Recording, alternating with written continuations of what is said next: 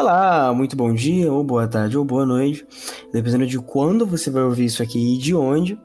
Eu me chamo Samuel e esse aqui é o Jornada Astronômica.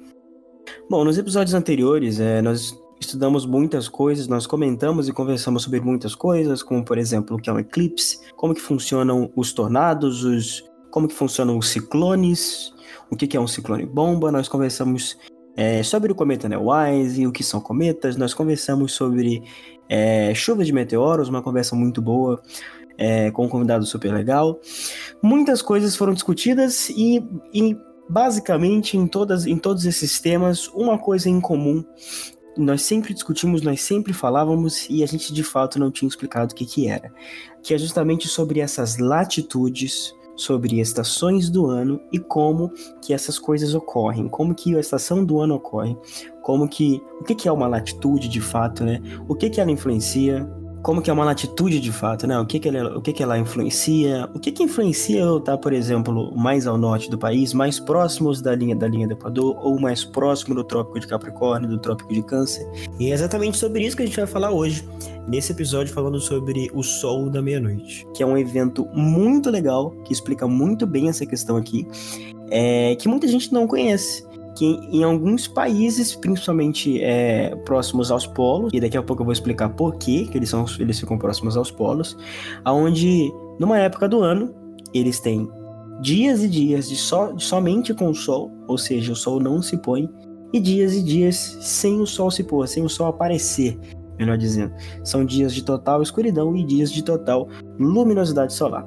Para começar a explicar isso, eu vou ter que falar para vocês sobre as estações do ano. Muita gente não sabe como ocorrem as estações do ano e é super normal que a gente pense que, por exemplo, essas estações do ano elas estão diretamente ligadas e somente ligadas ao momento de periélio ou afélio da Terra em relação ao Sol, Lembra que eu já falei para vocês, nós já falamos o que, é o periélio e o que é o afélio. O periélio é o momento onde a Terra está mais próxima, começa com P, mais próxima do Sol na órbita, e o afélio é o momento onde a Terra está mais afastada, começa com A, afastada do Sol.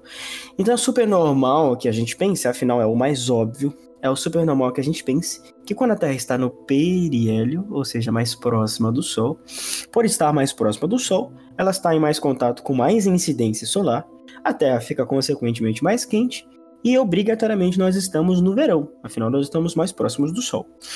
É... E também é o caso contrário, né? Por exemplo, é... se nós estivermos no afélio, mais afastados do Sol, a Terra vai estar mais afastada do Sol, sendo assim recebendo menos calor, vai estar menos quente, e por estar menos quente, consequentemente e obrigatoriamente seria inverno, correto? Esse é o pensamento mais lógico, mas está errado, e eu vou explicar hoje o porquê que está errado. A Terra tem uma característica muito normal quando a gente está tratando de sistema solar, e não só falando do nosso sistema solar, mas de outros sistemas solares. A Terra é um pouquinho inclinada em relação à perpendicular. Calma lá. O que, que significa isso? Se a gente traçar um ângulo de 90 graus é, exatamente no meio da Terra, é, é, a Terra ela é inclinada em relação a esse ângulo, ela não é retinha. Se eu, por exemplo, se eu pegar um, uma esfera e colocar no chão, ela vai estar tá retinha no chão, em relação ao chão, né? Ela não vai estar tá inclinada nem para a direita nem para a esquerda. A Terra não segue essa, essa, essa lógica, ela é inclinada um pouquinhozinho para a esquerda, é um ângulo de mais ou menos 23 graus e meio aproximados em relação a essa perpendicular, a esse ângulo perpendicular eclíptica. É, e isso influencia em muitas coisas e principalmente influencia no, no, nosso na nossa noção de estações do ano. Você deve provavelmente se perguntar como que a Terra se inclinou, aconteceu alguma coisa para a Terra se inclinar? É, no último episódio, o Lauriston falou um pouquinho para vocês sobre como o nosso sistema solar, no início do sistema solar, era um sistema solar caótico Caótico em que sentido? Não existiam só os astros que existem hoje, existiam muitos outros aglomerados, muitos outros aglomerados de poeira estelar, de poeira, de matéria, e esses aglomerados, nessas órbitas totalmente irregulares, era normal, é normal imaginar que esses, esses aglomerados se chocassem uma hora ou outra. Por exemplo, se eu tiver. Se eu pegar uma rede, uma rede de dormir mesmo, e eu colocar diversos. É, é, pode ser caroço de qualquer fruta, pode ser um caroço de abacate, por exemplo. Se eu pegar todos esses caroços de abacate e eu ficar girando a minha rede assim, é, eu vou perceber que é, vai ser super normal que esses caroços de abacate eles se choquem. É mais ou menos nessa ideia que a gente pensa. Imagina que a gente tem um Sol completamente novo no sistema solar, o nosso Sol acabou de ser formado, mais ou menos 4,6 bilhões de anos atrás, e tem outros planetas, outros astros, outros asteroides, outros satélites artificiais, satélites naturais, desculpa, é, orbitando essa, essa estrela nova, o nosso Sol. Pensando nisso, é normal a gente imaginar que muitas colisões aconteceram. Essas colisões elas justificam, ou pelo menos são a teoria, é a teoria mais aceita, para quando a gente tenta imaginar o que, que gerou essa, essa inclinação na Terra, no planeta Terra, em relação à órbita do Sol. É... Mas também explica outras coisas, como por exemplo, explica a formação da Lua. Você já deve ter ouvido falar que a ideia mais aceita em relação à formação da Lua é uma ideia relacionada à colisão, ou seja, a Terra, ela, a Terra jovem colidiu com um astro de mais ou menos o tamanho de Marte, ou seja, um tamanho bem grande, um pouquinho menor que o tamanho de Marte. É, e nessa colisão, a Terra diminuiu muito a quantidade de massa que ela tinha, a densidade que ela tinha, e parte dessa densidade ficou orbitando a Terra na forma de um, um, um anel. Sabe os anéis de Saturno? Pois é, pensa mais ou menos nisso. Só que não foi muito tempo que isso aconteceu, não foi por muito tempo que isso ficou assim. Depois de um tempinho, esse, esse anel da Terra ele ficou circulando, circulando, até que eles foram aglomerando num ponto gravitacional só. Esse ponto ele foi atraindo os outros fragmentos, atraindo, atraindo, até que, opa, Lua. É muito difícil de imaginar que isso tenha acontecido assim. Eu estou sendo bem pouco detalhista. Se você se sentir interessado em falar um pouquinho mais sobre isso, ou quem sabe a gente faça um jornada astronômica futuramente só para falar da formação da Lua. É, mas essa informação é, é, o, é o suficiente para você entender um pouquinho como aconteceu através de colisão. A criação do sistema solar principalmente veio através de colisões. Os asteroides que a gente conhece, colisões e, consequentemente, os meteoros que a gente conhece, as chuvas de meteoros, colisões.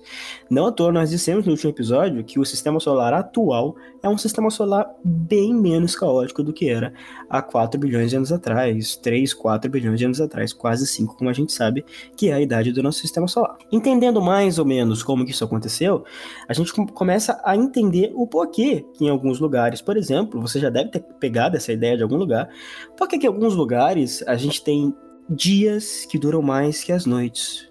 Por exemplo, em zonas que são muito, muito diferentes, muito distantes das zonas é, próximas à linha do Equador, ou seja, no meio da Terra, a gente tem dias que duram mais que as noites. Dias, dias que duram, por exemplo, 14, 15, 16 horas, é, e noites que duram 10, 8 horas. Entende?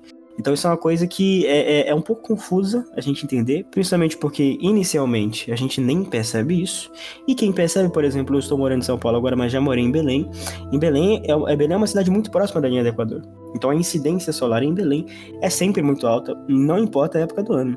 Consequentemente, Belém não vai ter dias com divisões perceptíveis. Você vai ter uma diferençazinha assim nos dias em determinadas épocas do ano, mas são questão de minutos a mais, minutos a menos. Isso é totalmente imperceptível no dia, é, no cotidiano do, do paraense. Então o paraense olha para o céu e ele não vê diferença. Para ele são 12 horas de dia e 12 horas de noite. Aqui em São Paulo, que o São Paulo está numa latitude um pouco menor, um pouco menor que a linha do Equador, um pouco mais abaixo, é, a coisa é diferente. Tem épocas do ano, sim, que as noites duram mais que os dias e os dias, os dias duram mais que as noites. E isso são questões de horas até.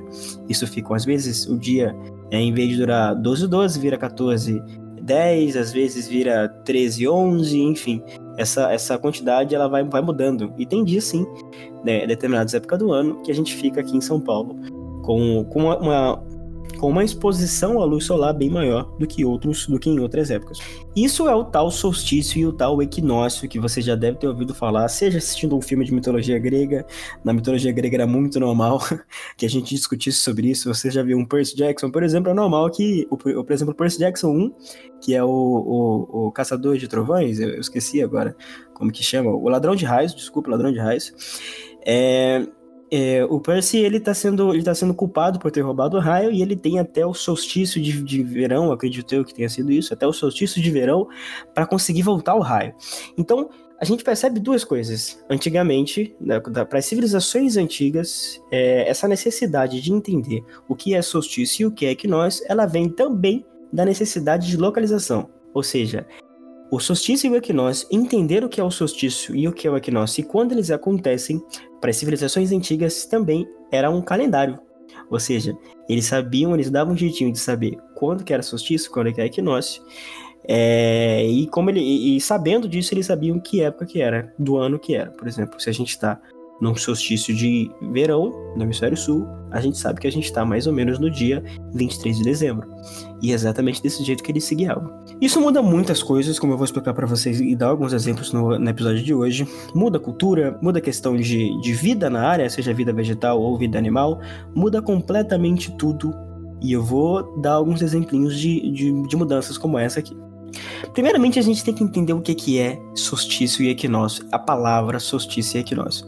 A palavra equinócio, ela vem, ela vem de igualdade, vem de equidade, né? Equidade, equinócio. E quando a gente pega essa, essa ideia de equidade, lembrando que tanto solstício quanto equinócio, eles não são é, eventos geográficos ou astronômicos que eles duram muito tempo, ele é um ponto. O equinócio é um ponto do ano, um ponto de equidade. É uma época, uma data do ano em que o Sol ele tem exatamente me a mesma duração da noite, ou seja, 12 horas para dia e 12 horas para noite. Isso é equinócio. Nós temos dois equinócios no ano: o equinócio de primavera e o equinócio de outono, tá bom? Isso vai alternar de, dependendo de onde você está, como eu vou explicar daqui um pouquinho. Mas é bom a gente já ter essa ideia. Equinócio vem, é uma referência à equidade, vem da palavra equidade. Então, quando os dias estão com os mesmos horários da noite, com a mesma duração da noite. E a palavra solstício, ela vem do latim, é, é uma junção de sol mais sistere, a palavra sistere, que significa um sol que não se mexe. Mas é basicamente porque nessa época do ano, no movimento pendular do sol em relação durante o ano, né? É, o, o movimento, o ato de estar indo, tendo que parar e depois voltar para o ponto mais ao leste, é, dá a impressão de que o Sol está parado. Então isso vem do momento em que o Sol ele atinge a maior declinação em latitude né, medida a partir da linha do Equador. O que, que isso significa? Que ele está mais distante da linha do Equador possível, né? Está mais inclinado, a incidência solar nessa época do ano, ela está bem mais inclinada em relação à Terra, em relação à inclinação da Terra, do que em outras épocas do ano consequentemente, é, tendo ou o hemisfério sul ou o hemisfério norte com mais incidência de sol. É um pouquinho meio difícil de entender de primeira e principalmente por ser um podcast, eu não poder mostrar para vocês imagens, fica realmente um pouco complicado. Mas relaxa que você vai pegar isso aqui com certeza. Tá, então a gente já sabe que a Terra é inclinada, mais ou menos 23 graus em relação ao perpendicular, a gente já sabe o que significa a palavra solstício e a palavra equinócio. A gente já tem uma ideia de que solstício é quando os dias duram mais que as noites, ou o processo inverso, as noites duram mais que os dias, e a gente já sabe que equinócio é quando os dias estão é, em equidade em relação à sua duração entre dias e noites, tem mais ou menos a mesma duração. Mas dá pra gente começar a entender agora o porquê que isso acontece, né? Eu falei que a Terra é inclinada, e, consequentemente, se a Terra é inclinada, a gente pode imaginar um peão. Um peão, sabe aquele peão? Aquele brinquedo que é, é, bem antigo. A rapaziada da minha idade, a galera nova, não usa esse brinquedo mais. Mas o peão que você... Era igual a Beyblade, né? A Beyblade é da minha época. Eu não, não, cheguei a jogar peão, mas eu cheguei a jogar Beyblade na época do, do, do desenho do anime japonês. ficava girando, assim, o peão e via quem que ganhava no, no, desafio, o que, que caía primeiro, quem parava de girar primeiro. O peão é mais ou menos isso, né? Todo mundo já viu um peão, ele, ele, ele é meio que esférico na parte principal dele, na parte mais alta dele, vai descendo, vai, vai funilando, né? Vai, vai ficando mais fino na parte mais baixa dele. Quando você gira esse peão, você percebe que raramente, por ele estar rodando, ele não vai estar exatamente reto em relação ao chão. E ele vai ficar variando, né? Às vezes ele cai um pouquinho para esquerda, às vezes ele cai um pouquinho para a direita. Vamos só fixar a nossa mente na ideia de que esse peão está um pouquinho inclinado para esquerda, sem cair. Ele está um pouquinho fixado para esquerda. E mais uma vez a gente vai pegar a nossa boa e velha lanterna. Vocês já perceberam que a lanterna ajuda a gente muito em exercícios mentais, né? Desses de física. A gente vai pegar essa lanterna e vai apontar diretamente para esse peão que está um pouquinhozinho inclinado. Se a gente separar esse peão em, nas partes sul e norte, ou seja, separar bem no meio assim, sabe? Para que tenha uma parte mais acima e uma parte mais abaixo. Se a gente separar exatamente desse jeito, pensa comigo. Se eu tiver com a minha lanterna na esquerda e o peão na direita, contando que o peão está inclinado, e eu ligar a minha lanterna em direção a esse peão, a parte de cima desse peão vai estar tá bem mais iluminada do que a parte de baixo vai chegar a iluminação na parte de baixo, mas quando comparada à parte de cima, a parte norte desse peão, é bem menos, né? Agora imagina que eu vou girar minha lanterna, vou pegar eu vou tirar ela da parte da esquerda e vou pegar e vou colocar ela para a direita. Vou dar uma volta 180 graus, é meia volta, né? É, e pra, de, de, forma que a minha lanterna fique na direita agora no peão. O peão continua inclinado para a esquerda, tá? E não muda a inclinação dele. E eu ligar agora, eu vou ter uma diferença. E vou ver que pelo fato da minha inclinação ser um pouco mais para a esquerda, dessa vez, se eu ligar minha lanterna da direita para a esquerda, na direção do peão, a parte sul do peão, ou seja, a parte de baixo desse peão, vai estar tá mais iluminada do que a parte norte, que está tá totalmente virada para a lanterna, está do outro lado da lanterna, está bem longe da lanterna. E é exatamente assim, ou mais ou menos assim, que a gente vai imaginar o Sol. Pelo fato da Terra estar tá inclinada, é, o Sol está iluminando para todas as direções, a gente sabe disso. Mas pelo fato da Terra estar tá inclinada, tem épocas do ano que ela está na parte direita é, dessa órbita. Imagina que tem um Sol no meio e a Terra está girando em torno do Sol, assim. Quando a Terra estiver na parte mais à direita dessa órbita, ela está inclinada para a esquerda, 23 graus, como eu falei para vocês. A parte norte da Terra vai receber mais incidência solar do que a parte sul. E essa curvatura é quem define as estações do ano. Quando, nesse caso que eu estou explicando para vocês, quando o hemisfério norte está tá recebendo mais incidência solar do que o hemisfério sul, no hemisfério norte é verão e no hemisfério sul é inverno. Se eu der a volta inteira, passar seis meses na metade de um ano, e a Terra sair da parte direita da órbita e for para a esquerda, agora vai ser o hemisfério sul que vai estar tá recebendo mais iluminação do que o hemisfério norte. Sendo assim, no hemisfério sul, que está mais iluminado, é verão. E no hemisfério norte, que está menos iluminado, é inverno. Dá para entender assim por que, que os hemisférios recebem mais iluminação, dependendo da, da época do ano que a gente está lidando com isso, tá? E aí você deve estar se perguntando, tá, e os equinócios? Eu já entendi que os solstícios acontecem assim, porque a Terra está inclinada. Faz total sentido imaginar que tem uma época do ano em que o hemisfério sul vai estar sendo mais bombardeado por incidência solar do que o, o hemisfério norte. Assim, dá para entender por que, que o solstício de verão no hemisfério norte, por exemplo, vai fazer com que os dias no hemisfério norte eles sejam mais longos é, do que as noites, justamente porque é, o hemisfério norte, nessa época do ano, está sendo mais bombardeado por incidência solar. Mas e os equinócios? É, quando o Sol está mais ou menos no meio desse processo aqui, é, a parte que está sendo iluminada pelo Sol, quando nesse trajeto, eu só falei para vocês de direita a esquerda, né?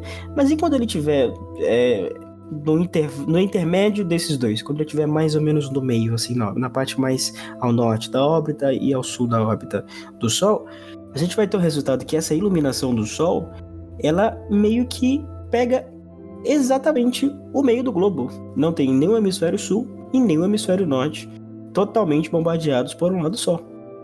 Fica uma parte do globo exatamente bem dividida.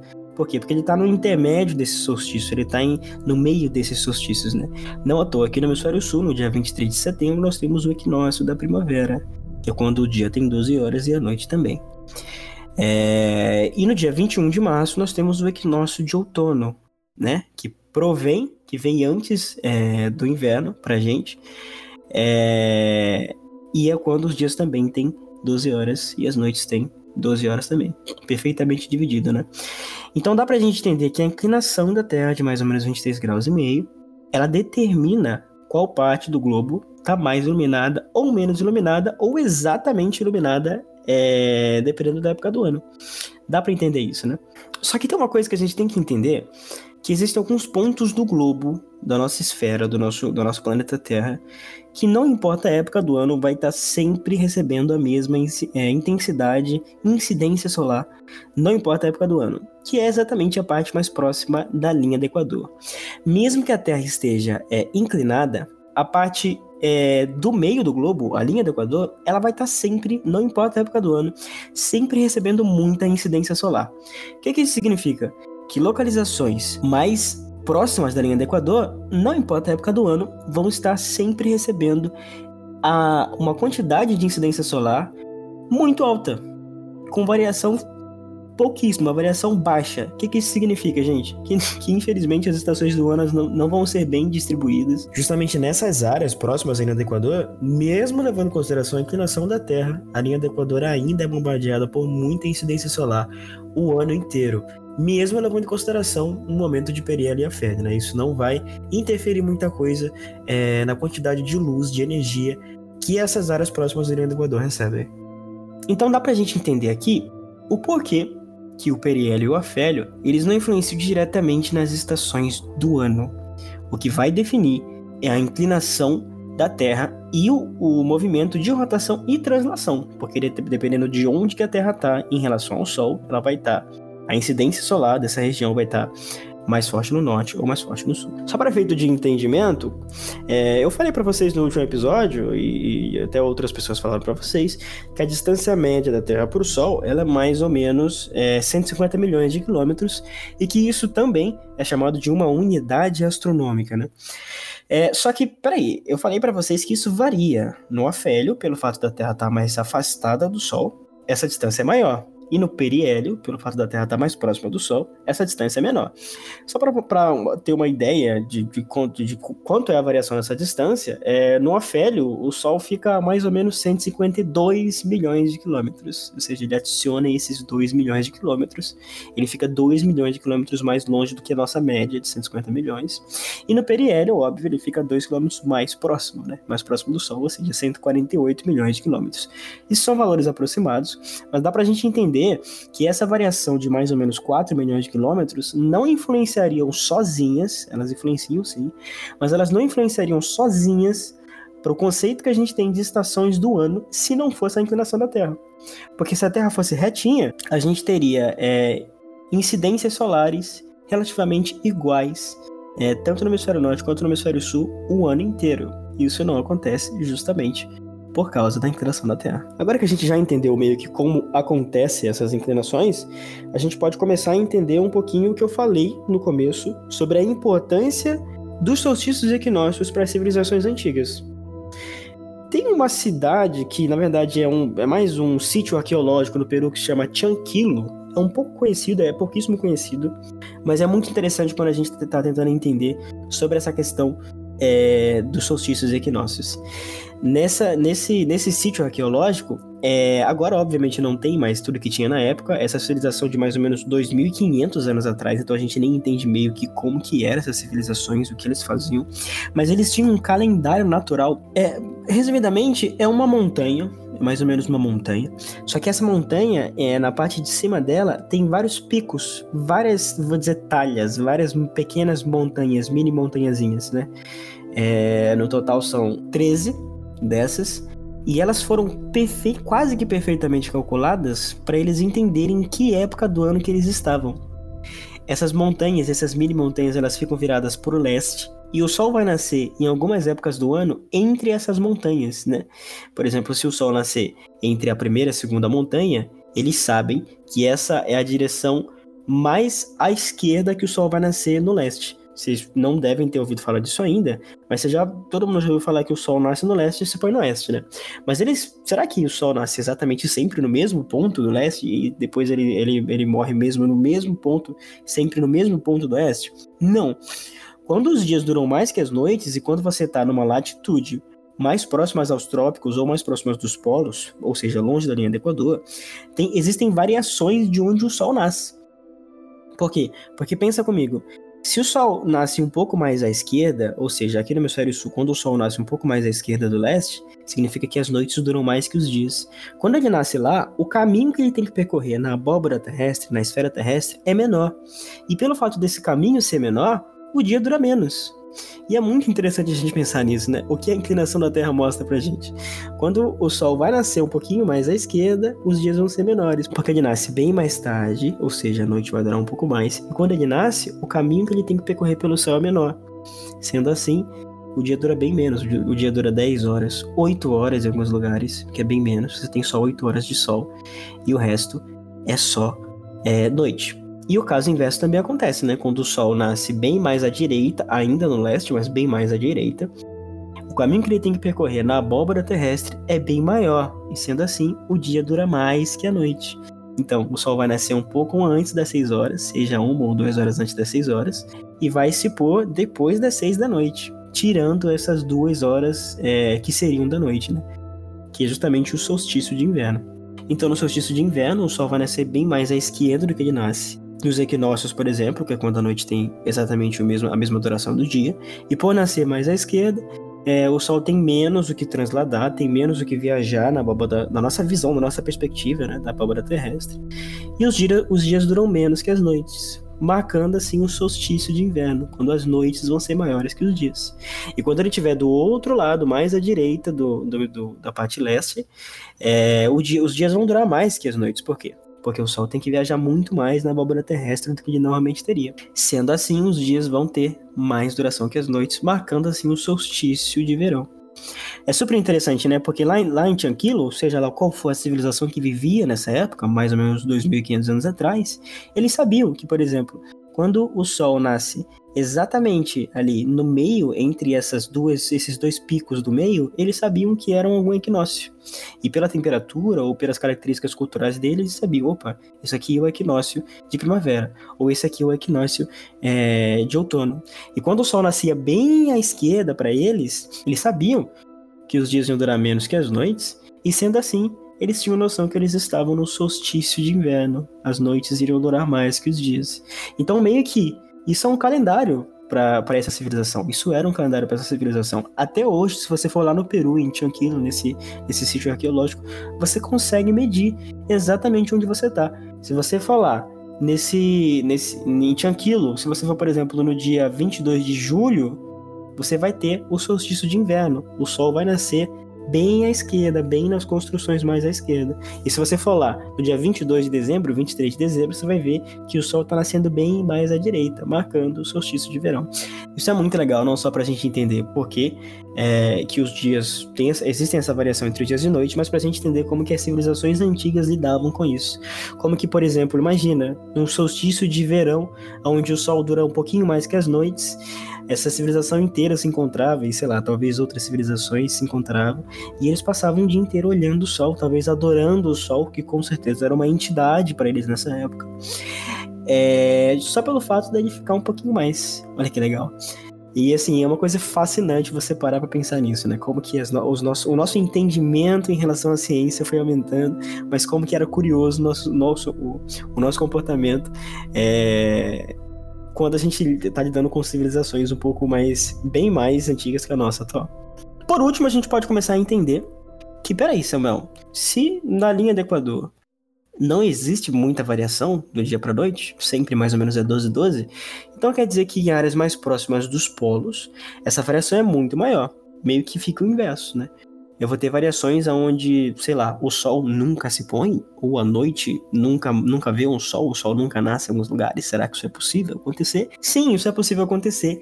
E é o evento que a gente chama de sol da meia-noite. Não é um evento tão raro assim de acontecer, principalmente em, em, países que ficam mais próximo do hemisfério norte ou mais próximo do, hemisfério sul.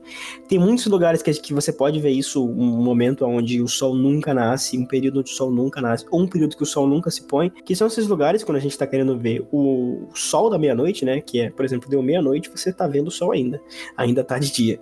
Eu vou citar alguns lugares que a gente pode ver isso, por exemplo, é, no Canadá tem uma cidade que chama Yukon. Nessa cidade você consegue observar ainda determinadas épocas do ano, uma época onde, em mais ou menos no intervalo de três meses, acredite se quiser, três meses, o sol não se põe. Por quê? Porque ele está numa distância, ele está no, tá no momento da translação terrestre que a inclinação da Terra, o ponto onde ele se encontra, é tão inclinado, tão mais ao norte, que mesmo que a Terra gire, é, rotacione, melhor dizendo, o Sol não vai se pôr. A impressão que dá para quem tá vendo isso daí é que o Sol ele desce e quando ele vai se pôr, a inclinação não é o suficiente, aí ele sobe de novo. Sabe aquele movimento de onda que você aprendeu na escola? É isso que ele faz. Ele vai lá em cima, vai descendo, depois ele sobe de novo, desce de novo, mas ele nunca se põe por três meses. Depois de três meses que a Terra está no momento distinto da rotação em relação à órbita do Sol, aí o Sol vai ter uma inclinação suficiente para descer, mas vai acontecer o caso inverso né, em outra época do ano. Essa, esse mesmo lugar vai ter, por exemplo, quase três meses de pura escuridão o sol não vai nascer. Outro lugar que a gente pode ver esse tipo de evento é, por exemplo, na Groenlândia, você pode assistir isso. Islândia, Finlândia, é, Noruega, Rússia, Suécia e Alasca. É, território dos Estados Unidos, no Alasca você pode ver também. Nesses lugares, é, por estarem muito longe da linha do Equador e muito próximos aos polos, mesmo que a Terra rotacione, e a gente tem que entender que a impressão que a gente tem aqui na Terra, a visão que a gente tem aqui na Terra, de que o Sol nasce no leste e se põe no oeste, é um resultado é, da, da rotação da Terra. A Terra rotaciona e a gente tem essa impressão de que o Sol está girando em torno da Terra. Por isso que é perfeitamente normal é, a gente é, interpretar que todos os astros giram em torno da Terra. É super normal a gente interpretar isso. Não à toa era essa percepção que a gente tinha é, alguns, algumas centenas de anos atrás, né? de que a Terra era o centro do universo e tudo era feito é, por causa da Terra. Nós éramos o centro do universo, né? As estrelas giravam em torno da Terra, o Sol girava em torno da Terra, os planetas giravam em torno da Terra. Era essa percepção que a gente tinha. E era totalmente compreensível quando a gente simplesmente olha para o céu. Todo dia que você olhar para o céu, você vai ver o Sol nascendo no leste e se pondo no oeste, girando em torno de você. Olha que pensamento louco. Tanto que é, existe até mesmo uma recomendação quando você está explicando é, é, translação e rotação é, para crianças que você diga que a Terra está no centro do universo. Por quê? Porque é o que eles conseguem ver, é o que dá, é o que é o mais óbvio possível quando ele tá, quando a criança tá vendo aquilo. E realmente é. Até que chegou um camarada que chama Copérnico que trouxe pra gente, que tentou sugerir que na realidade nós girávamos em torno do Sol. Né? A Terra orbitava em torno do Sol. Um modelo é, heliocêntrico. Heliocêntrico, né? Helio é uma clara referência ao Sol. Sempre que a gente pensa no Sol, o elemento químico que a gente mais. É, que a gente primeiramente pensa é o hélio, mesmo que o hélio não seja, é, de fato, o elemento com, de maior abundância no Sol. Esse elemento é o hidrogênio. Quem sabe no futuro episódio do Jornal Astronômica sobre é, nucleossíntese, eu explico para vocês um pouquinho melhor como que funciona a nucleossíntese do Sol e dos, das outras estrelas, né? E como que, por exemplo, se a gente pegar dois hidrogênios, a gente forma um hélio. Mas esse hélio é claramente uma referência ao Sol. Ou seja, Copérnico ele sugeriu que na realidade é, nós orbitávamos em torno do Sol e não o Sol orbitava em torno da gente. Isso na época foi uma descoberta imensa, tanto que foi extremamente repelida, principalmente pela Igreja Católica. Você já deve ter ouvido falar é, em alguma aula de geografia sobre isso ou de física mesmo sobre isso. É, e é um dos períodos que marcam a ciência, marcam é, é, as descobertas que nós tivemos, né? Então não é, não é estranho que alguém olhe para o céu e pense assim, peraí, tudo gira em torno da gente. É o que eu consigo ver. E essa perspectiva é totalmente válida para explicar o porquê que isso não é correto. Ela não é verdade, mas é totalmente válida. Por quê? Porque é aquilo que você observa.